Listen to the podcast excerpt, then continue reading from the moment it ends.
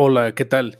Mi nombre es Giovanni y el episodio al que titulé Tinta Roja abordaremos el tema o los temas actuales de las manifestaciones y todos los movimientos que surgieron a causa de la muerte de George Floyd y del caso de México de Giovanni López.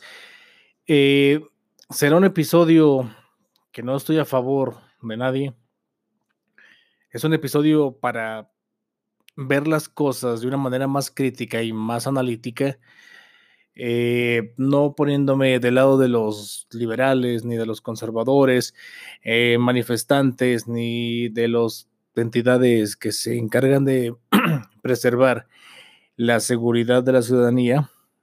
Eh, no, más que nada va a ser, como lo dije, un episodio para analizar criticar, dar unos puntos de, vista del por qué no, no, no todos están en lo correcto y no todos están equivocados, porque también hay otra parte o una tercera parte que no se mete a manifestar, ni se mete al movimiento, ni tampoco está este, con los conservadores, ni los que reprimen a la sociedad, o sea, sino que son muy ajenos a estas dos, que se dedican a trabajar, que se dedican a, a criar a sus hijos, que se dedican a estudiar sin meterse en este aspecto y son personas afectadas por las manifestaciones, por los paros eh, de transporte en las vías públicas, porque el que un policía mate a un ciudadano les afecta, pero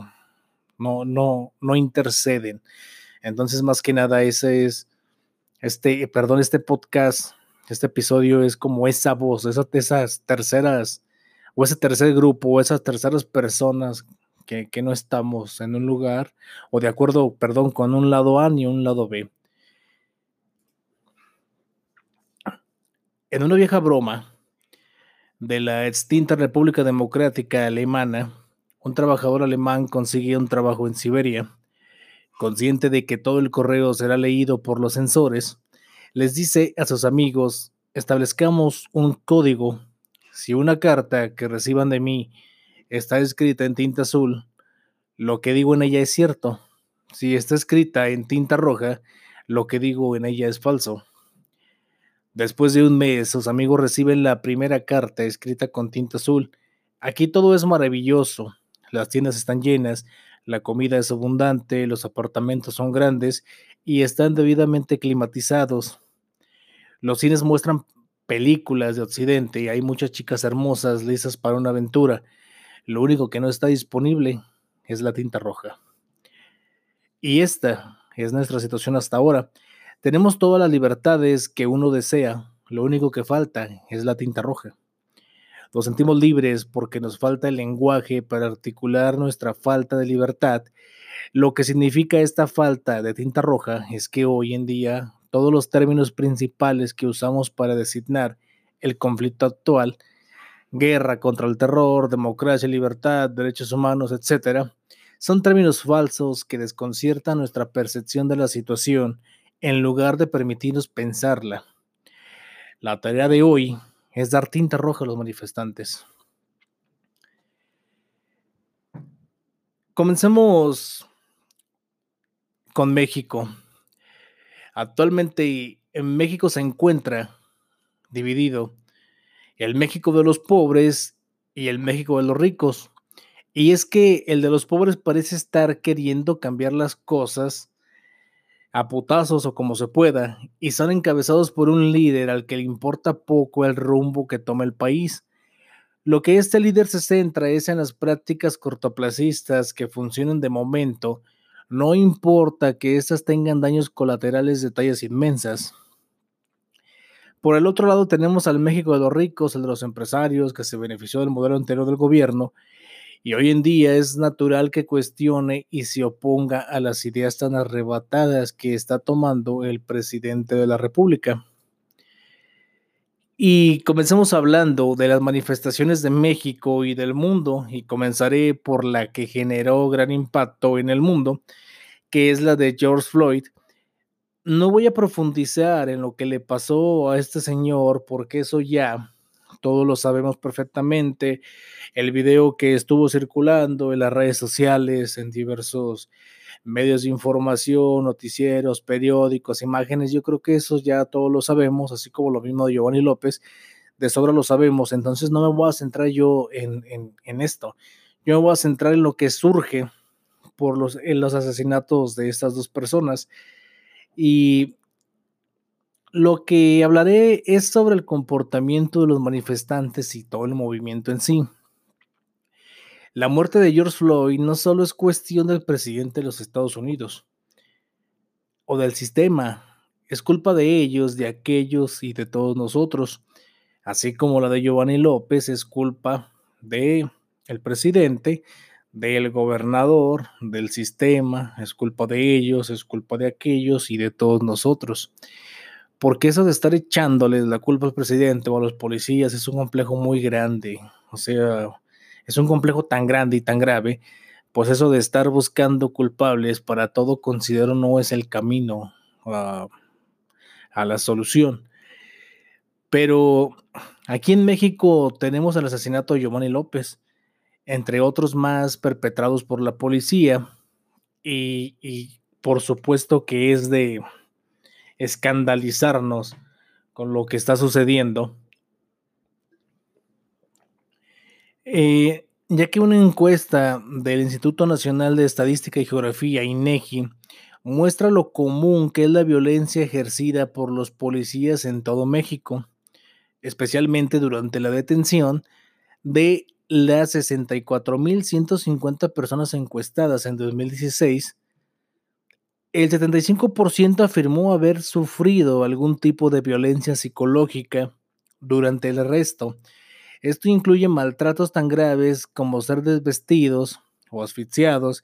Casi el 64% de los encuestados sufrió agresiones físicas, incluidas patadas o puñetazos o patadas y puñetazos, lesiones por aplastamiento y descargas eléctricas.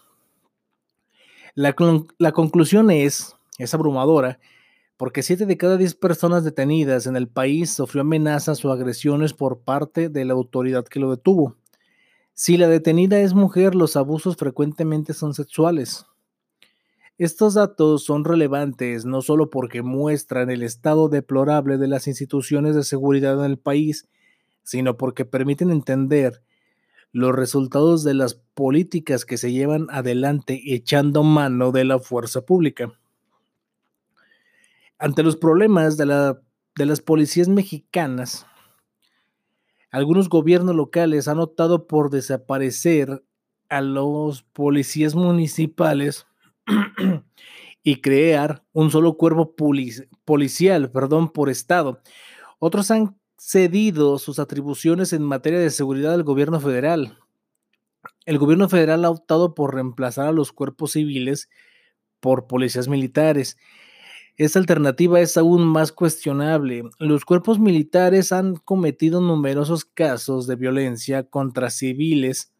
Un estudio del Proyecto de Justicia Mundial muestra que el 88% de las personas detenidas son, perdón, detenidas por la Marina y el 85% de las detenidas por el ejército afirmaron haber sido torturadas o maltratadas al momento de la detención. Y de acuerdo con un estudio sobre la letalidad de las fuerzas federales, el ejército mexicano reportó haber matado a 3.907 civiles en enfrentamientos entre 2007 y 2014, un número que sugiere un patrón de uso ilegal de la fuerza letal por parte de la institución militar. Catalina Pérez Correa, que es la profesora investigadora del Centro de Investigación y Docencia Económicas, eh, señala y da una perspectiva que dice, así como eran previsibles los abusos de la policía de Jalisco, lo son de las Fuerzas Armadas en tareas de seguridad pública en todo el país. El gobernador Alfaro es responsable de no tomar en cuenta la realidad de sus policías al emitir las órdenes del uso de la fuerza pública. También el presidente de México es responsable de los abusos que resulten por facultar a los militares para detenernos sin controles claros y sin tomar en cuenta el historial de abusos que cometen. La solución al abuso por parte de las policías mexicanas no es militarizar ni centralizar la seguridad pública, sino la construcción de cuerpos policiales cuyo objetivo sea la prevención y no el castigo o la represión. Pasa también por la profesionalización de policías, incluyendo mejoras a sus condiciones laborales, la adopción de leyes de uso de la fuerza centradas en las personas y en la creación de cuerpos y de control y fiscalización externos para evitar la impunidad de quienes cometen abusos, pues la impunidad incentiva, eh, pues la impunidad incentiva estas conductas. Eh, retomando los asesinatos de George Floyd y Giovanni López, eh, son condenables por donde los veamos, o sea, totalmente de acuerdo, son condenables por donde los veamos, pero también es condenable la reacción de la gente que intenta diferenciarse de los malos, en consecuencia hacen dos cosas muy absurdas. Primero, utilizan el mismo hashtag, la misma reacción, porque claro, hay que uniformarse para que nadie lo malinterprete. Y segundo, el negarse a admitir que son parte del mismo problema. Entonces, lo que hacen es comparten la misma imagen como pasó y todos, misma imagen, mismo hashtag, se hace el movimiento, las manifestaciones y muchos de los manifestantes estaban ahí nada más porque fueron movidos por un grupo de personas y fueron influenciadas para cometer pues el vandalismo que se cometió porque mm, quien dice que fueron manifestaciones pasivas, no, no, no, no fue cierto. O sea, desde que tú te pones a rayar un edificio o cultural, o dañas las calles, o quebras los vidrios a los camiones, paras el tren, eso deja de ser una manifestación pasiva. Y fue lo que pasó, o sea, eso fue lo mínimo que pasó, mejor dicho.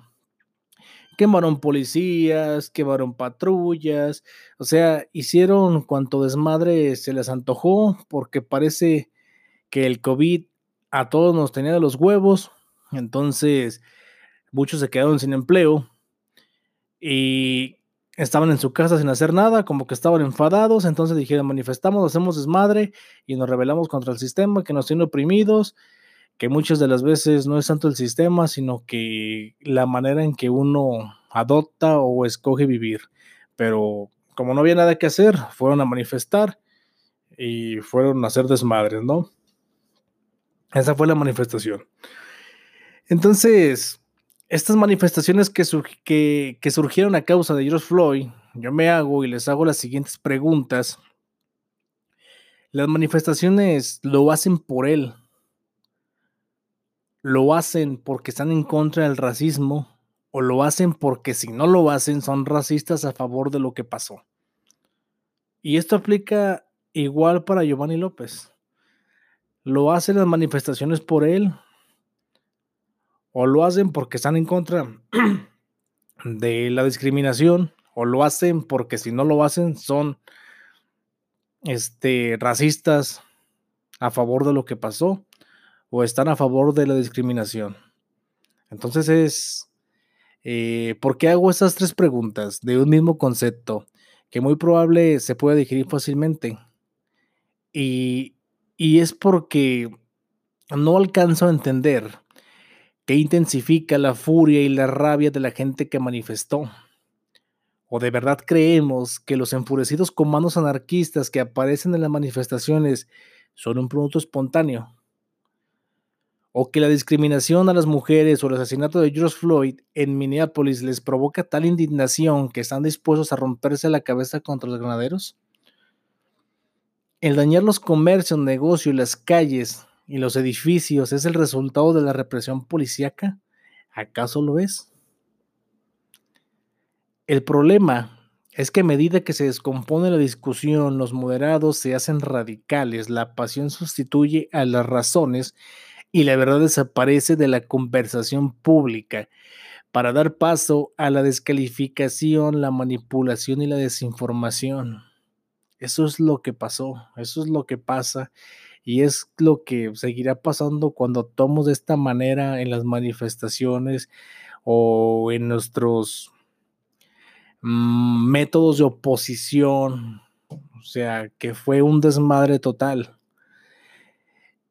Los disturbios son socialmente destructivos y contraproducentes. Estados Unidos, siendo la nación que no puede ser ignorada, la que en cierto sentido establece el clima político a nivel mundial, entonces, cuando pasa por un trauma como el asesinato de George Floyd, el impacto se siente en todo el mundo y parece que se replicaron los hechos con el asesinato de Giovanni López en México. O sea, causa tanto impacto, tanta indignación lo que le sucede a Estados Unidos, que en muchos países se replicó. Y comenzaron a salir mucho abuso de fuerza por, la, por, por los policías.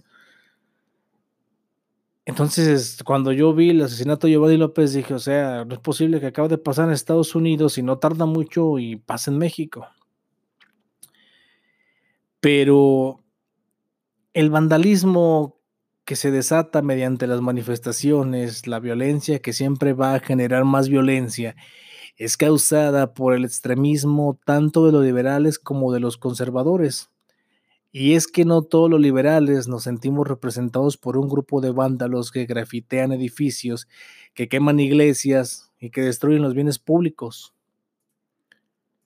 Aquí es donde yo decía que había una tercera parte, y es que yo Mm, no fui a manifestar, pero yo soy liberal.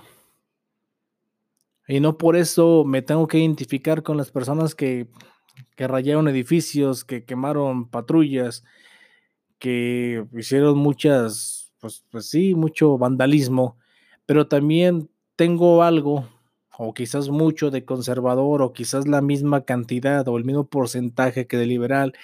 Y es que como conservador me gusta a mí muchas cosas y no quiero que cambien y tengo el derecho de defender ya sea mi, estilo de vida, este, lo que me ha funcionado a mí, y no quiero que cambie, tengo derecho a defenderlo, claro que tengo derecho a defenderlo, pero por, por no, por ser conservador, no estoy de acuerdo a, a que censuren la libertad de expresión como muchos conservadores y autoritarios lo, lo, lo hacen.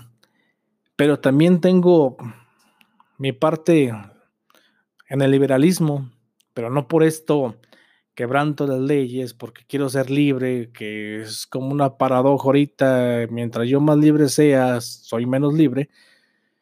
Entonces, mm, esa es la tercera parte que personas que, me escuchan y que van a escuchar este episodio van a decir, estoy de acuerdo, porque yo me dediqué a chambear. Yo salí de mi trabajo y no me pude ir a mi casa o tardé horas en llegar a casa porque las manifestaciones por el vandalismo que hubo, el transporte no me pude ir a mi casa, no había camiones, el transporte público no me quería subir porque no estaban subiendo personas, se hizo un tráfico, se desvió tráfico por todos lados, eh, muchas personas también fueron agredidas porque se confundieron o porque les tocó eh, un madrazo ahí entre la multitud que no iban a manifestar o que también los policías que estaban deteniendo los los agarraron a ellos confundiéndolos porque pasó realmente y pocos lo dicen. Entonces, esa es la tercera parte en la que nosotros no somos extremistas porque el defender el liberalismo y, el, y ser conservador es extremismo porque de igual manera ni todos los conservadores nos sentimos representados por grupos que promueven la censura o se identifican en su totalidad con grupos autoritarios. Y vuelvo a lo mismo, tú puedes estar de acuerdo con una cosa y con otra no estarlo, pero hay una pinche falacia prevaleciendo, que es la de pensar que si uno acepta algo, también terminaremos aceptando algo más extremo. O sea, como que esa es la falacia que está y que mueve a muchas personas. Como que al escuchar esto o al pensarlo, muchas personas sienten el impulso y siguen en la multitud. Y el detalle es que lo piensan, pero no maduran el pensamiento y no maduran su idea. Entonces, pues se mueven por la multitud. Y es que los liberalistas llaman liberalismo o se llama liberalismo porque es un movimiento que busque la libertad de la persona, pero el enfrentarse con policías, prenderles fuego, quemar patrullas, eso es más bien batallismo, guerrismo. No sé si me explico, o sea, esto es para darle, o sea, es un elogismo de las palabras, ¿no? O sea, no es liberalismo, es batallismo, es guerrismo, o sea, es ahí enfrentarme con el gobierno. Recordemos que los derechos no se crean ni se destruyen, solo se ignoran o se reconocen. Tengámoslo bien en cuenta esto. Y es que tiempo, tiempo atrás o hace muchísimo tiempo, ya Aristóteles había escrito y señaló que un error al principio da una comunidad política que establece el patrón de justicia para esa comunidad en él. Un patrón puede mejorarse pero nunca erradicarse, porque los esfuerzos para erradicar la injusticia pueden conducir a nuevas injusticias, lo que puede provocar raciones injustas que pueden requerir otras rondas de reformas que pueden generarnos reacciones así suavemente a través de los años décadas e incluso siglos. A esto podemos agregarle que la observación de que a medida que una comunidad aborda y corrige las injusticias sistemáticas graves, con el tiempo las pequeñas que, que, inevitablemente permanecen cada vez más importantes en las mentes de quien las sufren, de modo que un acto o un hecho que en el pasado había sido considerado una injusticia relativamente menor, adquiere una enorme importancia en el presente. Y en el contexto de lo que hemos hablado en este podcast sobre las manifestaciones y esos movimientos que inundan las calles, esto implica que el legado de la esclavitud, nuestro error de fundación, nunca se eliminará por completo. Y es que debemos tratar ese ideal como algo más que un ideal inalcanzable, que producirá ciclos contraproducentes, más severos de revolución y reacción, no es suficiente mantener nuestros ojos en el premio, también necesitamos estar constantemente al tanto de lo que es posible lograr.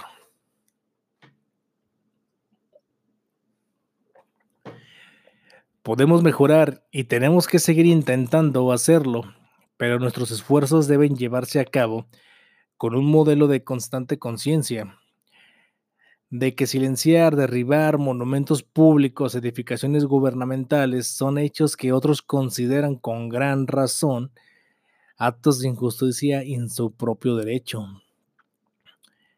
Ciertamente no lograrán corregir los errores del pasado o hacer posible que Estados Unidos, México y todos los demás países nazcan de nuevo y sin errores, liberados y capaces de trascender en su historia inmensamente complicada, ya que están repletos de personas y eventos increíblemente hermosos y grotescamente feos, políticamente magníficos y moralmente espantosos. Este fue nuestro episodio de hoy. Como comencé diciendo, era un un punto o una opinión más crítica de lo que está pasando, no totalmente de acuerdo con el punto A ni totalmente de acuerdo con el punto B. Entonces, son intermedio ahí, decir, hey, esto que haces no está del todo bien en ambas partes. Y más que nada, fui la voz de esa tercera o tercer grupo que no manifestamos y no estamos a favor de, de las entidades autoritarias y opresoras. Tampoco, repito, estamos a, favor de los manifestantes y del vandalismo que se comete y la supuesta revolución que, que, se intenta hacer o que se estaba diciendo que se iba a hacer. Porque realmente una revolución generaría atraso, desconciertos incomodidades y créanme, créanme que a todos nos gusta vivir bien. Esto fue intempestivo. Gracias por escucharme.